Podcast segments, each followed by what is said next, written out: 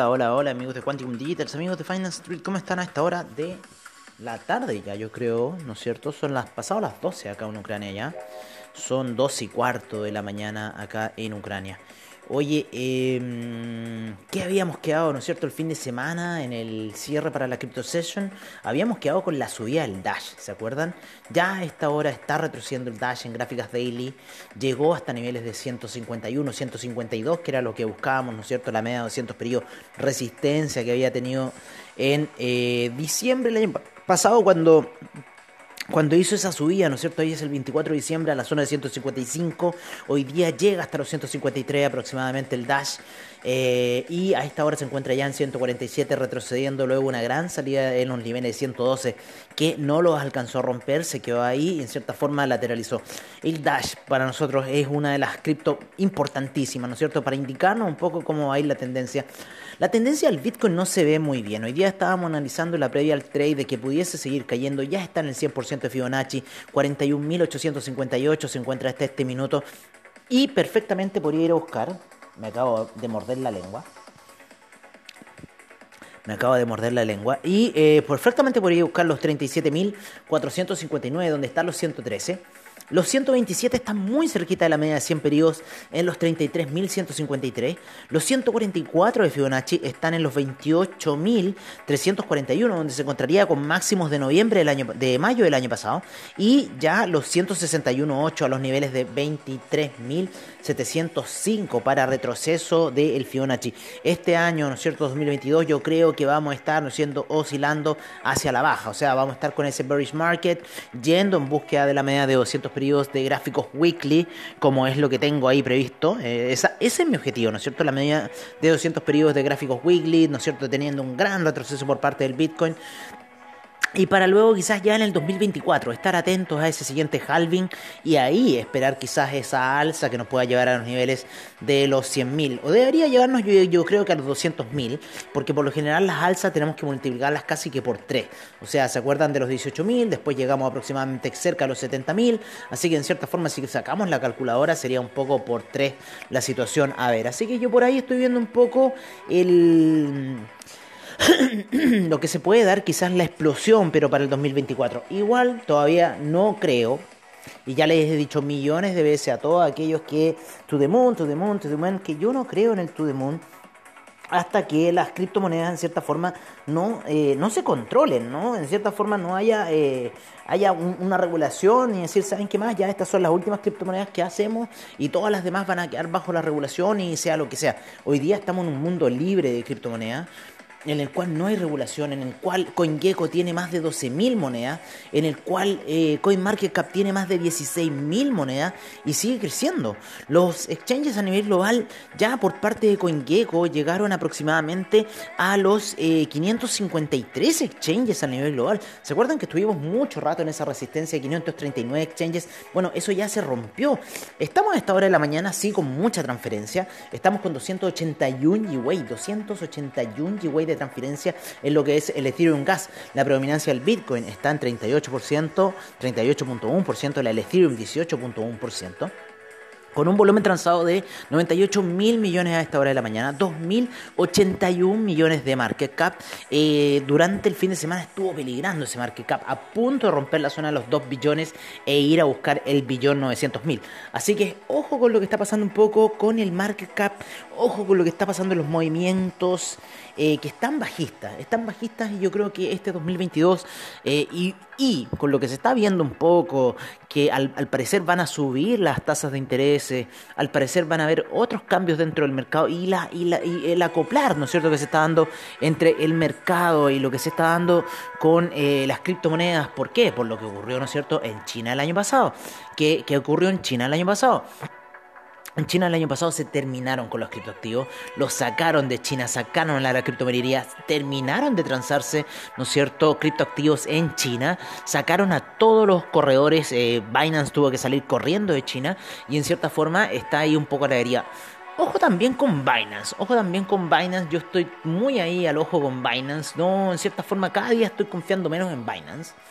Sé que tiene todos los productos, sé que tiene todas las cosas Binance, que tiene opciones, que tiene, eh, ¿cómo se llama? Eh, mercado de futuros, que está muy colapsado, que está muy fuerte ese mercado de futuros. Pero también me gustaría ver un poco cómo está esa liquidez de Binance, ¿no es cierto? Así que vamos a verlo un poco en, los exchanges. ¿Cómo están esos exchanges a nivel global por parte de Binance?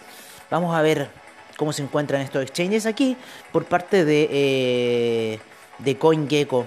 Vamos a ver cómo están los exchanges en spot y en donde Binance sigue liderando con un volumen de 11 mil millones. Luego sigue OKEX, ¿no, sé, ¿no es cierto? Eh, y Crypto.com. Crypto.com ha subido mucho en el ranking de, mm, de haber estado bastante abajo ya. Eh, Crypto.com se encuentra en el lugar tercero según eh, CoinMarketCap. Cuarto se encuentra Coinbase. quinto KuCoin. sexto Huboy. Eh, Bitfinex se encuentra en noveno lugar, Gate.io se encuentra en octavo, FTX en séptimo lugar, Kraken en décimo lugar, el Binance US en onceavo lugar, Gemini en, en, lugar 13, así que bastante bueno los lugares que están tomando en cierta forma los principales crypto exchanges a nivel global. Bueno, seguimos viendo que Binance es uno de los más poderosos junto con KuCoin. KuCoin tiene 1120 eh, monedas para transar y Binance 1403 monedas para transar dentro de su exchange. Otro, eh, otro bastante grande es Bittrex, que tiene 1036 criptoactivos para transar. Mex Global tiene 1473 criptoactivos para transar y muy buena puntuación por parte eh, de CoinGecko. Así que así está. Oye, el que más tiene es Hotbit. Hotbit tiene 3000 19 criptoactivos para transar. Así que ojo con Hotbit, ¿no? Así estoy viendo un poco. 6.000 criptoactivos. 6.000 criptoactivos es lo que tiene PancakeSwap. Bueno, nosotros sabemos que PancakeSwap transa demasiado. Eh, y, y, tiene 6.135 criptoactivos, de los cuales muchos son NFT, muchos son distintas divisas que están ahí. Pero eh, 6.000 criptoactivos tiene eh, uno de los más grandes. Después, eh, Uniswap también tiene 2.864 criptoactivos para transar. Y como les digo, PancakeSwap 1.135 activos para 6.135 activos para transar eh, de forma común y corriente. Vamos a ver un poco la gráfica, que como les digo, hubo, yo creo que estamos en una formación de, eh, en cierta forma, eh, de tres cuervos negros para la gráfica semanal, para la gráfica semanal eh, del Bitcoin, del Crypto.10. El Crypto.10 ya nos venía dando una vela de retroceso bastante fuerte la semana anterior. La semana pasada rompió la media de 50 hacia la baja y la perforó bastante fuerte. Fue una vela bastante grande de retroceso que tuvo el Crypto, el Crypto 10 desde los niveles de 16.314 llegó hasta los 15.399 el cripto 10, ¿no es cierto? Del, perdón, de los 19.390 llegó hasta los 15.399 el cripto 10, o sea, 4.000 puntos en caída para el cripto 10 la semana pasada, lo cual hizo una vena semanal bastante grande. Yo creo que esta semana podríamos seguir viendo cuervos negros en búsqueda de la zona de los 13.000 probablemente 13.159 para el cripto 10, quién sabe, pero por lo menos en el Bitcoin, ¿no es cierto? Se pinta bastante buena esa zona de los 36.900, 37.000. Así que yo tendría un ojo un poco con la zona de Bitcoin en la zona de los 37.000, ojo con esa zona. Em, en lo que es la gráfica daily, en lo que es la gráfica daily, por lo menos en Bitcoin Euro, en Bitcoin Yen, se mantiene muy lateral la transición. Hay velas ahí, Doji, de que quiere subir, sin embargo, la presión bajista por parte de las medias de 12, la parte de la media de, de 20, la, el cruce de la media de, de, 20 con la de 200 hacia la baja, el cruce de la media de 50 con la de 100 hacia la baja. O sea, está tirando todo el mercado bajista en este minuto para lo que es Bitcoin, en Bitcoin Yen, en Bitcoin Euro, en Bitcoin, ¿no es cierto? Y también en Crypto 10, que también es otro poderoso.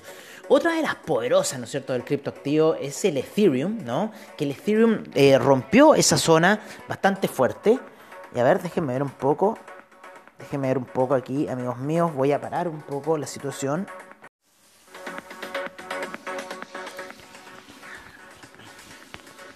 Ok, entonces seguimos con lo que estábamos analizando, que era un poco el tema del cripto 10, ¿no es cierto? Estábamos analizando Ethereum, a esta hora de la mañana, que Ethereum ya está en los 3153. Eh, Ethereum tuvo niveles bajos de 3054 y ayer, ayer, anteayer, o sea, el día sábado, tocó los 2966 Ethereum, ¿no es cierto? Seguimos en búsqueda de la zona de los 2780. Eh, está por debajo de medias móviles de 20, de 12, 50, ¿no es cierto? Ya tenemos el cruce de la 50 con 100. Eh, y seguimos hacia la baja. Ya está por hacer el cruce de la de 12 con la de 200 hacia la baja, así que vamos a ver qué va a suceder para Ethereum eh, en esos niveles, ¿no? Em, ¿Qué más? ¿Qué más? ¿Qué más? ¿Qué más? ¿Qué más? ¿Qué más? ¿Qué más? ¿Qué más? Vamos a ver un poco el Ripple, ¿no es cierto? El Ripple es bastante buen indicador de lo que está ocurriendo en el criptomercado. Tenemos a Ripple lateralizando mucho en la zona de los 0.743 a esta hora de la mañana. En gráficos de 4 horas sigue la tendencia bajista luego de haber llegado al dólar. Hace dos semanas atrás sigue el Ripple hacia la baja. Vamos a ver otro que es bastante buen indicador, que es el IOTA, ¿no es cierto?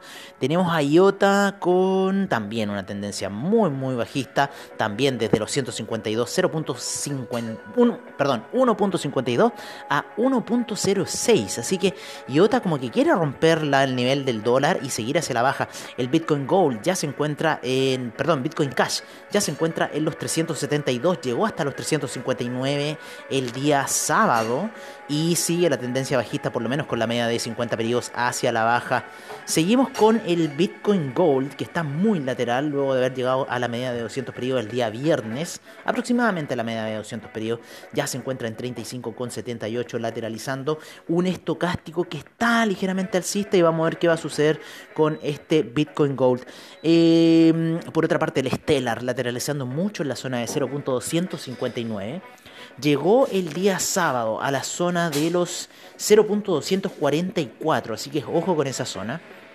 Por otra parte tenemos el Dogecoin que sigue cayendo, sigue cayendo desde hace dos semanas, ¿no es cierto? Que llegó hasta la zona de, 1, de 0.191 y ha caído hasta la zona de 0.150, 0.143 45 yo diría que fue el mínimo que marcó hacia el día sábado. Así que ojo con esa situación de Dogecoin.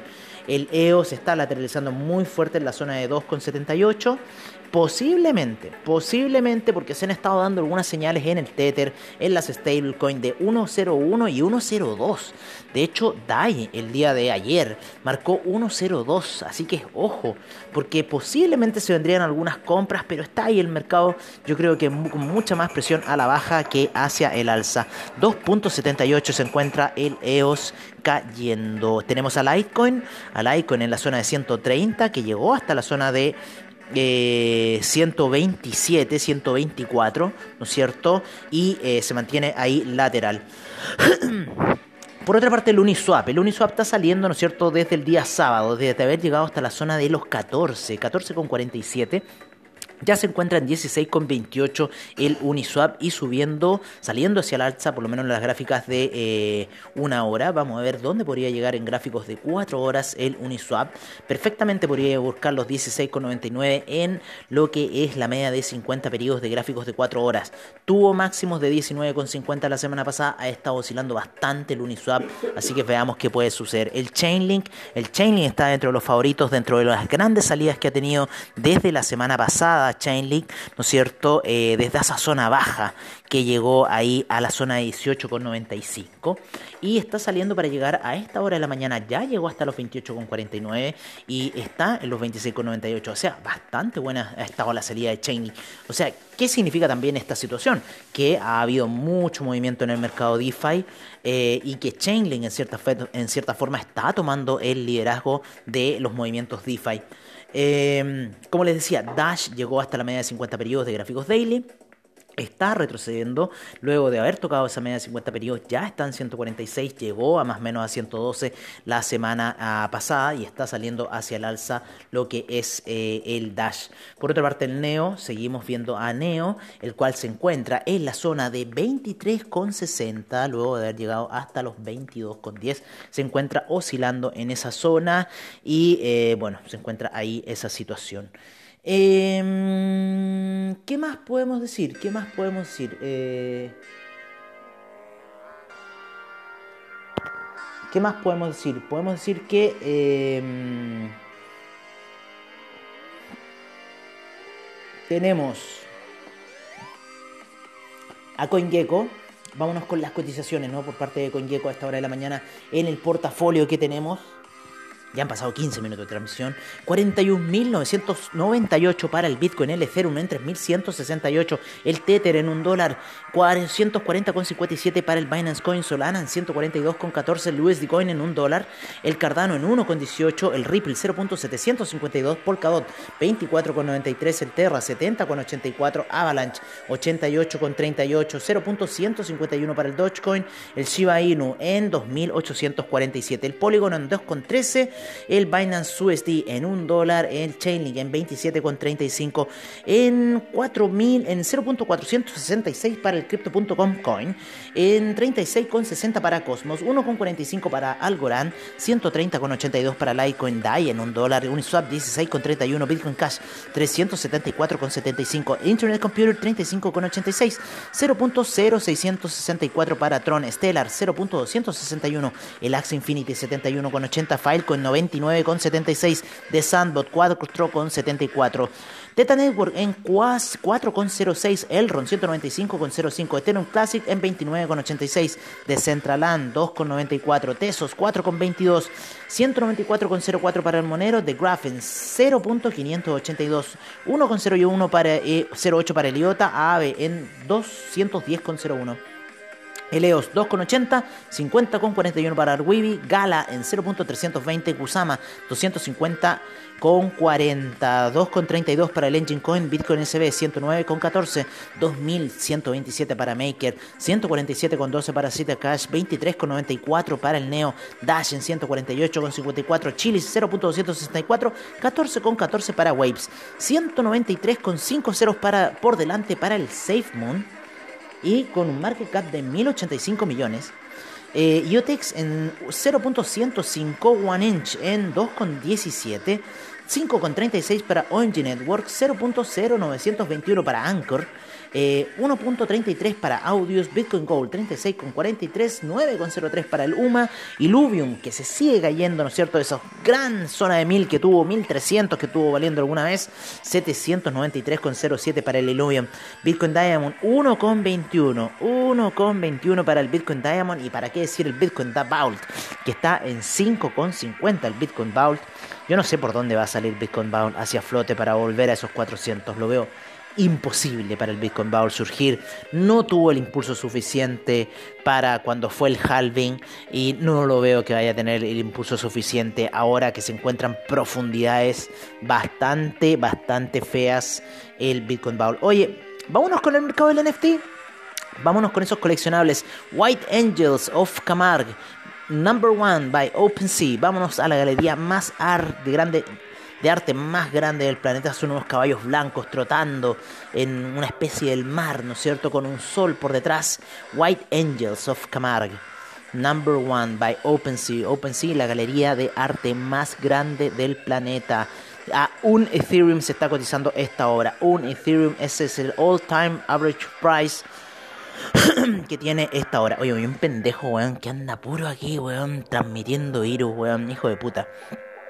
¿Qué quieren que les diga? Oye, em, vámonos, vámonos con las cotizaciones del NFT, que obviamente no están en CoinGecko. Tenemos que ir a CoinMarketCap, donde tenemos 49.426 millones y 4.862 en volumen transado para lo que es em, el, mercado del NFT de Central en primer lugar, segundo Axie Infinity, tercero de Sandbox, cuarto Teta Network y quinto Tesos.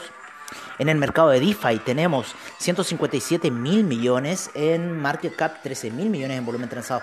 Terra en primer lugar, segundo Avalanche, tercero Chainlink, cuarto Rapid Bitcoin y quinto el Uniswap. En el mercado del metaverso tenemos 32.336 millones, 3.000 millones en volumen transado de Centraland en primer lugar, segundo Axie Infinity, tercero de Sandbox, cuarto Teta Network y quinto el Engine Coin. En el Polkadot Ecosystem nos encontramos con 48.356 millones en market cap, 5.276 en volumen transado Polkadot en primer lugar, eh, segundo Chainlink, tercero Kusama, cuarto Company y quinto Anchor. En el Binance Smart Chain Ecosystem tenemos 884 mil millones de market cap, 103 mil millones en volumen transado. El Ethereum en primer lugar, segundo Tether, cuarto Binance Coin, em, perdón, primero Ethereum, segundo Tether, tercero Binance Coin, cuarto USD Coin y quinto Cardano. En el Binance Smart Chain Ecosystem tenemos, eh, perdón, Solana Smart Chain Ecosystem tenemos 170 mil millones de market cap, 55 mil millones en, volumen transado. Tether en primer lugar, segundo Solana, tercero Terra, cuarto Chainlink y quinto The Graph. Y para terminar, el Avalanche Ecosystem, 129 mil millones de market cap, 53 mil millones en volumen transado. Tether en primer lugar, segundo Avalanche, tercero Chainlink, cuarto DAI y quinto TrueUSD. Así se encuentran las cinco principales cotizaciones de cada componente, el NFT, el DeFi, el metaverso, el porcador del Binance Smart Chain Ecosystem, el Solana y el Avalanche. Oye, el metaverso sigue creciendo, Walmart ahora entra al mundo del metaverso, todas las compras se van a hacer en metaverso de aquí en adelante y se siguen con, cierto? con toda la paranoia de lo que está ocurriendo. Oye, 16.592 monedas en CoinMarketCap. 16.592 eh, monedas y el GWay sube a 259 GWay el Ethereum casa a esta hora de la mañana. Así que así está un poco la preponderancia de lo que está ocurriendo en el mercado eh, a esta hora de la mañana. Fuertes transferencias, fuertes fuertes transferencias, fuerte está ahí el mercado de DeFi, el mercado de Ethereum, principalmente para tener 259 UA a esta hora de la mañana. Así que mucho ojo con lo que está ocurriendo. Amigos míos, hemos llegado a un cierre de este capítulo de la Crypto Session. Muchas gracias por su audiencia, se los agradezco infinitamente. Así que están pendientes ustedes a las noticias cripto, como también están pendientes, y les digo les vuelvo a repetir, escuchen las noticias de la previa al trade de apertura de mercado, porque el mercado cripto con el mercado que estamos viendo que tradeamos, ¿no es cierto? Eh, tradicionalmente se están uniendo, se están uniendo y los movimientos del Nasdaq, los movimientos del SIP, los movimientos del Dow Jones están afectando el criptomercado. Así que ojo con esa situación. Así que vayan viendo, vayan analizando, vayan teniendo, teniendo en cuenta los calendarios económicos porque están influyendo muy fuertemente en el criptomercado porque toda la minería se pasó a Estados Unidos y van a tener el control absoluto de aquí en un en, el poco tiempo que ya ha pasado, están teniendo el control absoluto del criptomercado. Así que ojo con esa situación. Yo por ahora me despido de ustedes y los dejo cordialmente invitados a otro nuevo capítulo de la Crypto Session, como también a la previa trade aquí de Finance Street por Quanticum Digital. Un gran abrazo y nos vemos prontamente.